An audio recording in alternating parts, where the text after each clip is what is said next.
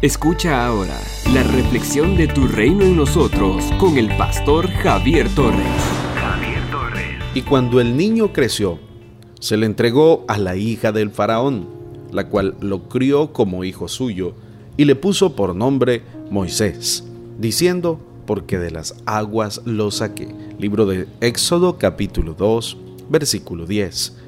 El libro de Éxodo inicia donde termina Génesis Mientras que Génesis relata la historia de la familia de Jacob, Éxodo se refiere a la historia de todo un pueblo.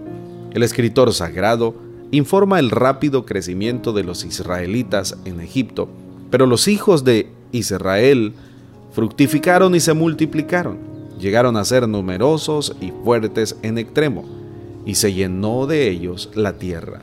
Capítulo 1, versículo 7. Esto nos recuerda la bendición que Dios pronunció sobre el hombre y la mujer una vez que los creó en el libro de Génesis capítulo 1 versículo 28.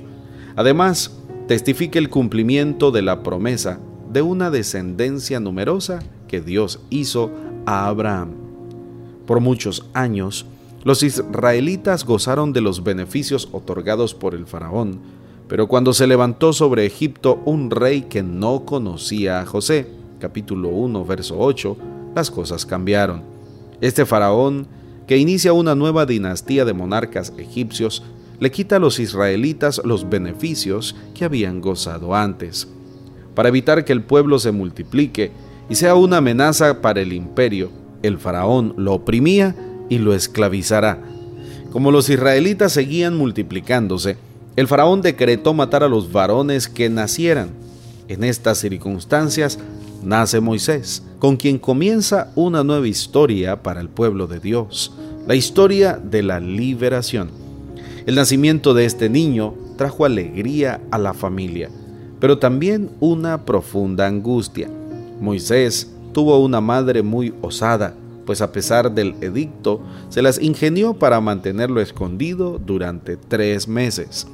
Luego, al no poder ocultarlo más, la madre, Jocabet, por el bien del niño, se desprende de él y lo deposita en una canasta que deja a la orilla del Nilo. La palabra que se usa aquí para canasta es horquilla. Es la misma que se usa para referirse al arca de Noé, en lo cual éste y su familia se salvaron. Ahora, el Señor salvará a Moisés valiéndose de una pequeña y frágil cesta sin saberlo, Jocabet participa en el plan salvífico de Dios para salvar a su pueblo, porque al buscar salvar al niño, en realidad estaría salvando al que sería el libertador de su pueblo oprimido.